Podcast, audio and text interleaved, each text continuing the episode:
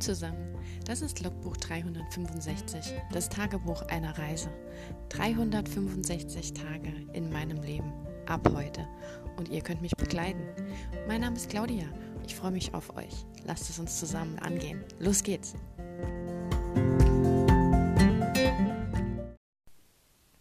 Hallo und willkommen zu Tag 21 von 365. Die drei Wochen Marke. Hello. Auch schön. Ja, nachdem ich ja gestern eine kleine Leserunde veranstaltet habe, ähm, denke ich, geht es heute mal wieder so ein bisschen ums Business. Ich hatte heute Morgen ja meinen Coaching-Call und äh, ich war ja nicht so begeistert von meiner letzten Woche und habe das dann auch so hm, erzählt und hat ja auch den Businessplan vorbereiten sollen und der war ja auch nicht hm, ja so aussagekräftig, weil ja, wo soll es denn auch herkommen, ne?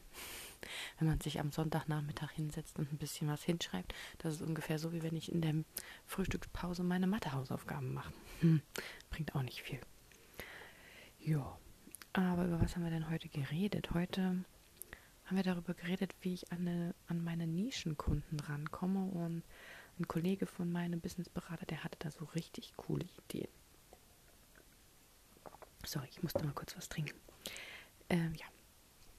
Also da waren ein paar gute Ideen dabei und ähm, da werde ich mich mal drum kümmern, so ähm, Verbände anzusprechen, wie zum Beispiel Bauernverbände, ähm, Lebensmittelverbände, vielleicht auch verschiedene Gütesiegel anfragen, weil sich ja so ein Startup-Unternehmen oder ein Selbstständiger sich vielleicht auch ein Zertifikat holen muss oder so, dass man da an jemand rankommt, dann sich natürlich auch, ich meine, eigentlich ist es klar, dass man sagt, hm, man soll seinen Kunden eigentlich kennen, aber eigentlich muss man auch die Kunden seines Kunden kennen.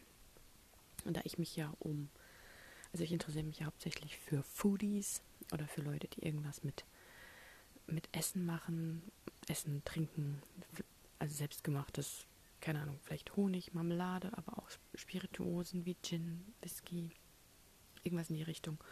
Wenn man da was selbst machen möchte, braucht das ja auch ein, eine Markenentwicklung, ein Logo, schicke Etiketten, was auch immer. Und ähm, ja, und solche Sachen, die ja so im Lebensmittelbereich sind, die werden ja auch verschieden vertrieben. Also entweder kann ich die ja selbstständig irgendwie verkaufen über eine eigene Website oder ich versuche halt regionale Kontakte zu knüpfen, dass ich die im Supermarkt unterbringe. Oder ähm, je nachdem, was ich anbiete, kann ich zum Beispiel auch Restaurants oder weiß nicht, was kann man denn noch fragen? Restaurants fragen, ob die das halt aufnehmen möchten, zum Beispiel, wenn es jetzt um irgendeine Schale geht oder um Alkohol, Wein, vielleicht auch irgendwelche sonstigen Produkte, die dann convenience-mäßig im Restaurant verarbeitet werden können. Also ja, da gibt es ja verschiedene Vertriebswege und genau das ist es halt eigentlich, dass ich als ähm, Markenentwickler oder als ähm, Corporate Design, Corporate Design Designer ähm, ja auch wissen muss, wie sich mein Kunde auf dem Markt aufstellt, beziehungsweise was seine Kunden sind.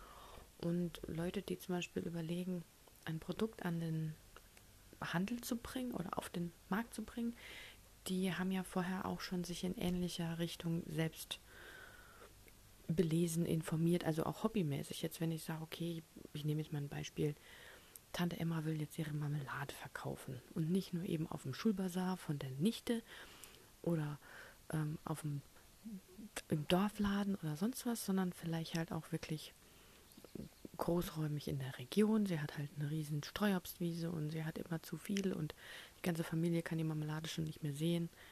Ähm, aber sie schmeckt halt trotzdem so gut, dass sie vielleicht mal kommt der Enkel auf die Idee, Mensch, Tante Ilse, lass uns doch die Marmelade vermarkten. Nennen sie dann Ilse Special oder was auch immer. Und ähm, genau. Und die Ilse, die hat vielleicht vorher auch schon unheimlich gern in Kochheften geblättert oder in Bioheften oder im Gartenbauheft, äh, im, im Garten Landschaftsheft. Ich weiß nicht, wie nennt man das denn, wenn man Garten anlegen will, so Gartenheftchen halt. Und sowas. Das heißt, sie hat ja, bevor sie überhaupt auf die Idee kam, ihre Marmelade vielleicht an den Mann zu bringen, schon eigene Ideen oder eigene Interessen in die Richtung gehabt wo sie vielleicht dann auch denkt, hm, den Leuten könnte ja meine Marmelade schmecken, weil da vielleicht auch schon Berichte aufgetaucht sind, Rezepte abgebildet sind und Leute, die das lesen, interessieren sich vielleicht auch für Handgemachtes, für Biologisches, für liebevoll Gestaltetes. Und ähm, ja, das ist so der, der Punkt hinter diesem, ähm, der Gedanke hinter dem Punkt, dass man sagt, okay, ich muss die Kunden meiner Kunden kennen, weil ich dann darüber vielleicht an meine Kunden rankomme, also dass ich mich darüber bekannt mache, dass ein Kunde, der eventuell plant, demnächst seine Marmelade auf den Markt zu bringen, ähm, auf mich aufmerksam wird, dass ich ihm helfen kann, sich gestalterisch schön aufzustellen. Also nicht schön, sondern sinnbringend, gewinnbringend, vertrauensbildend, Marken aufbauend. Ebenso halt, ne? Verkaufstechnisch relevant. Und nicht einfach nur die Aufkleberchen, die man in der letzten Frauenzeitschrift hatte, auf die Marmelade zu kleben und noch mit ein paar Sonnenblumenstickern zu verzieren und drauf zu schreiben, ist von Ilse. Das hilft natürlich nicht. Weil nächstes Jahr sind die Sticker andere und keiner erkennt die Ilse-Marmelade mehr, obwohl sie so toll geschmeckt hat. Das heißt, keiner erinnert sich mehr an die Marmelade. Keiner weiß mehr, dass sie von Ilse ist, weil beim Spülen das Etikett abgegangen ist. Oder die Ilse auch nicht schön schreiben kann und man Ilse als Namen gar nicht lesen kann. Und ja, dann war es das. Dann sitzt Ilse wieder auf ihrer Marmelade und keiner kauft sie, weil keiner mehr von Ilse weiß. Außer Ilse rennt wirklich mit ihrer Marmelade im ganzen Dorf rum und erinnert die Leute wieder dran. Das war jetzt so die kleine Story von Ilse und der Marmelade. Und Piggelige mit Frederik in den Wald. So, ja.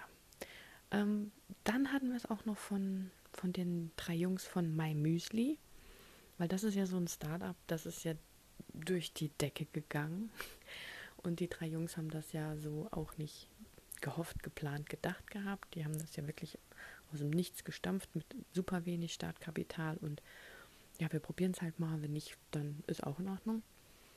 Und ähm, da habe ich halt auch gesagt, gut, da recherchiere ich halt mal, was, was am Anfang stand, weil ich bin fast davon ausgegangen, dass die halt gestartet sind mit ihrem Verkauf und so und dann erst so ihr, ihr bekanntes Logo momentan aufgebaut haben oder sich dann erst fürs Packaging entschieden haben oder wie auch immer. Aber tatsächlich hatten die Jungs anscheinend bessere Planung und haben das schon mit dem ersten Verkauf so gehabt. Also sie hatten diese bekannten Dosen, wie man sie heute kennt, und anscheinend auch dieses, diese Wortmarke. Es ist ja eine Wortmarke, also es ist ja kein Logo in dem Sinn. Es arbeitet als Erkennungsmerkmal, aber es ist eine Wortmarke, wenn wir mal im Fachterminus bleiben. Ja, also ich weiß nicht, ob das Problem war, dass ich heute bei meiner Kurzrecherche nicht äh, rausgefunden habe oder noch nicht keinen Bericht gefunden habe, der darauf schließen lässt, ob die dabei Hilfe hatten oder ob die das halt allein gemacht haben und einfach selbst relativ gut waren. Weil ich finde eigentlich, mein Müsli kann man sich angucken, es funktioniert und ich glaube auch mehr braucht das nicht und es läuft ja auch aktuell. Ich meine, da haben viele verschiedene Faktoren mit reingespielt, die einfach auch so die, die vertrauensbindende Basis gebaut haben bei den Jungs, dass die auch sehr offen einen Blog geschrieben haben. Das waren auch damals andere Zeiten, da gab es noch kein Instagram, da war Facebook noch nicht so, dass man da riesen Ads drauf geschaltet hat und da haben die halt einen Blog geschrieben und haben ihre Kunden da auf dem Laufenden gehalten. Ähm, also zum Beispiel am Anfang hatten sie, glaube ich, nur von 10.000 von diesen Dosen bestellt und die waren innerhalb kürzester Zeit, ich glaube zwei Wochen oder so, waren diese, diese Verpackungsdosen ausverkauft, weil einfach so viele Bestellungen eingegangen sind und die Jungs saßen auf dem Trocknen und konnten die ganzen Bestellungen, die dann reingekommen sind, nicht mehr verarbeiten, weil keine Dosen mehr da waren und der Dosenlieferant gesagt hat, ja klar, kein Problem, wir machen euch neue Dosen, aber das dauert so vier bis sechs Wochen. Also ja, ich habe mir, wenn das interessiert, gibt es ein YouTube-Video und einen Bericht dazu und alles. Kann man sich die kleine Story anschauen, wie die drei Jungs das gemacht haben. Fand ich wirklich sehr interessant und ich glaube, das hat auch so den Charme ausgemacht damals, dass die sehr offen und transparent vor allem auch über Fehler berichtet haben. Und dass die Kunden dann gesagt haben, ja geil, läuft wohl so arg bei denen, da muss ich auch bestellen. Das ist ja dann auch so ein Stück weit Herdentrieb, ne? Wenn das ausverkauft ist, muss das richtig gut sein. So irgendwie. Ja. Also das fand ich, fand ich auch sehr spannend. Hat mich jetzt leider nicht zu dem Ziel geführt, das ich gesucht habe.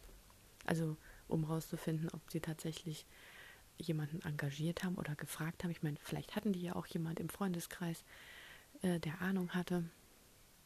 Ich weiß auf jeden Fall, dass einer von denen die komplette Website damals selbst programmiert hat. Das fand ich schon eine steile Leistung, als sie das da so im Bericht hatten. Also Hut ab.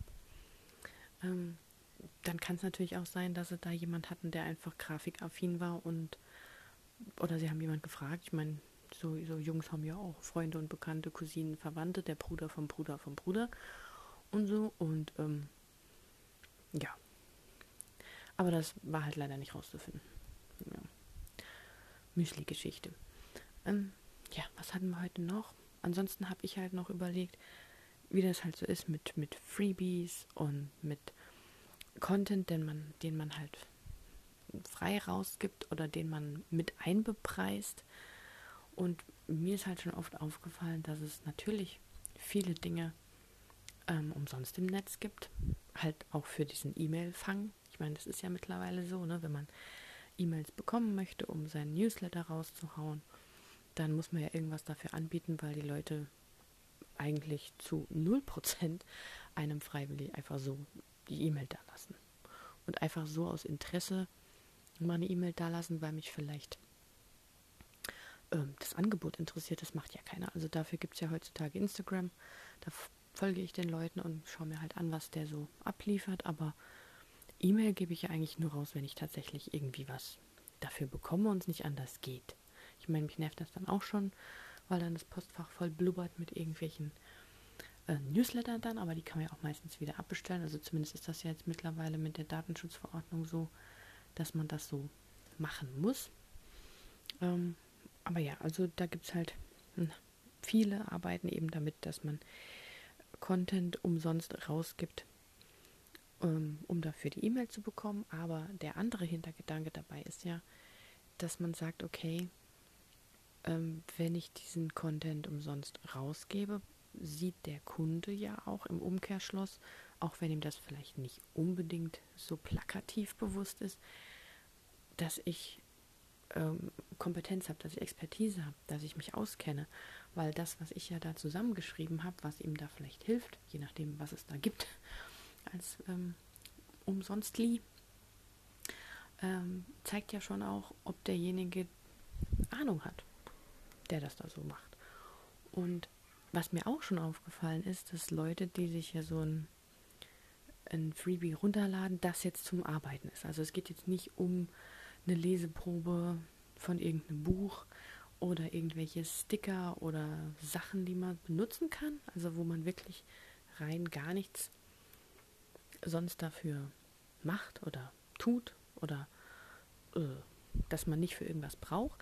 Aber es gibt ja auch durchaus Freebies, wie zum Beispiel so Workbooks oder Listen, ähm, die dafür gemacht sind, dass man äh, sich selber, gerade bei so Content-Management-Sachen, Marketing-Sachen, Instagram-Strategien oder auch ähm, Geschäftsideen, dass man das als Freebie rausgibt, sozusagen, ja, hier ist das Worksheet, hier kannst du die Fragen beantworten und wenn du die Fragen beantwortet hast, weißt du mehr über dich und deine Zielgruppe oder weißt du mehr über dich und deine Marketingstrategie oder keine Ahnung was.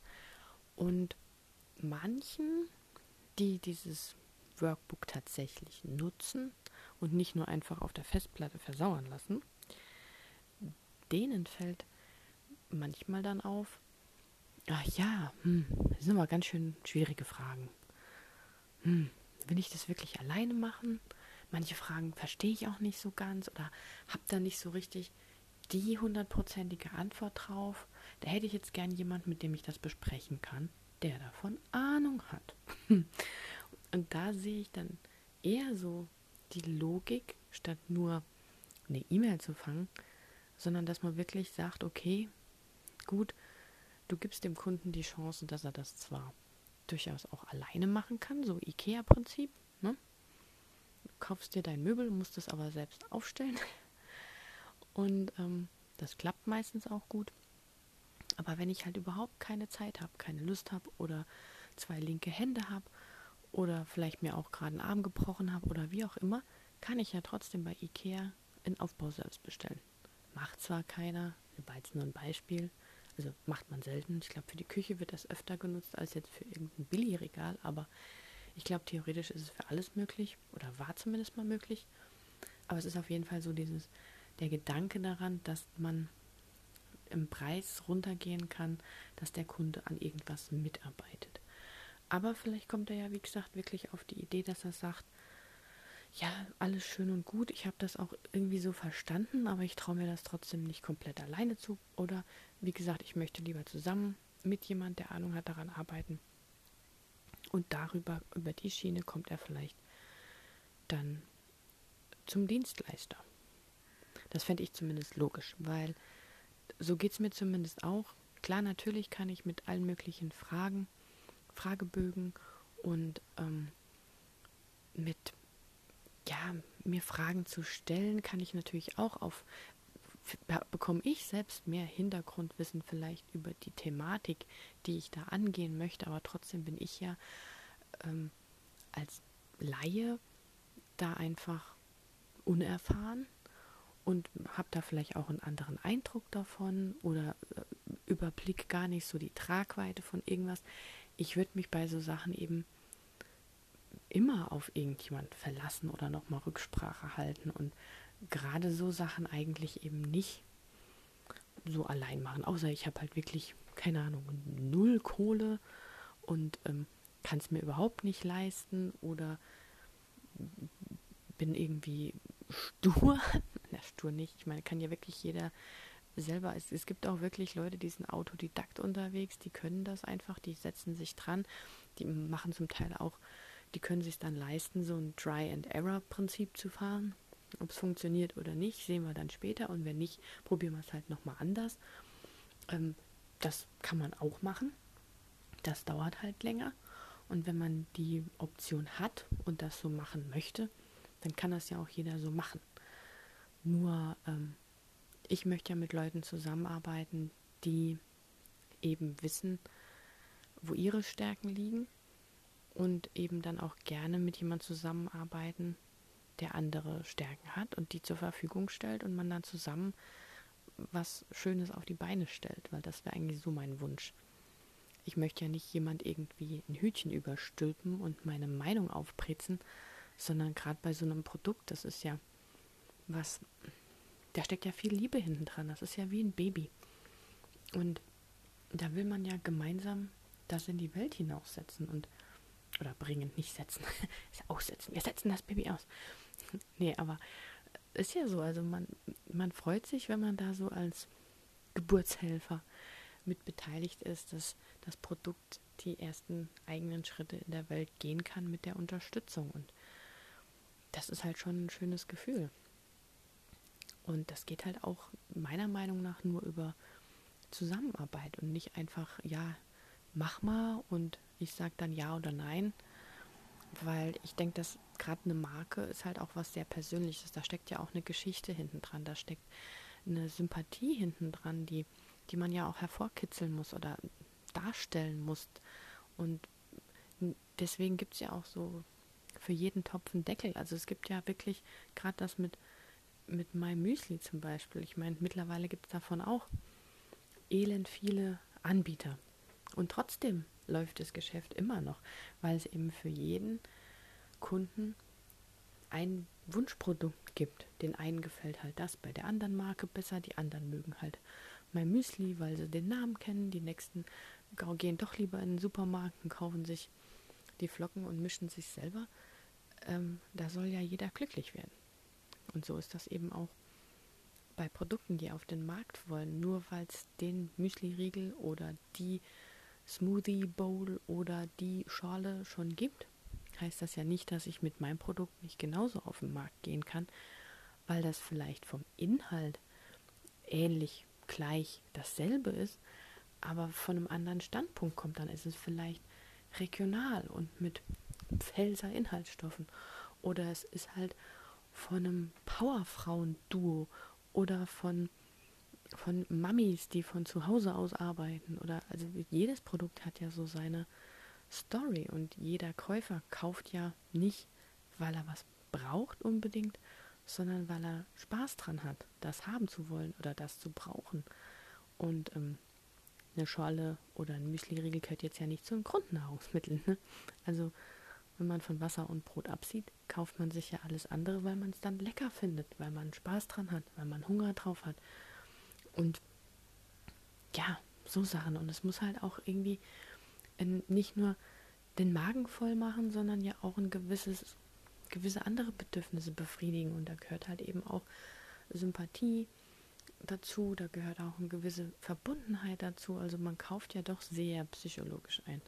Auch wenn man das nicht glaubt, da gibt es auch ganz viele Tests und Dinge, die man im Netz übrigens machen kann, damit man sieht, dass man gar nicht so selten unbewusst Sachen kauft, wo der Körper oder der Kopf doch ganz bewusst entschieden hat, dass er die haben möchte.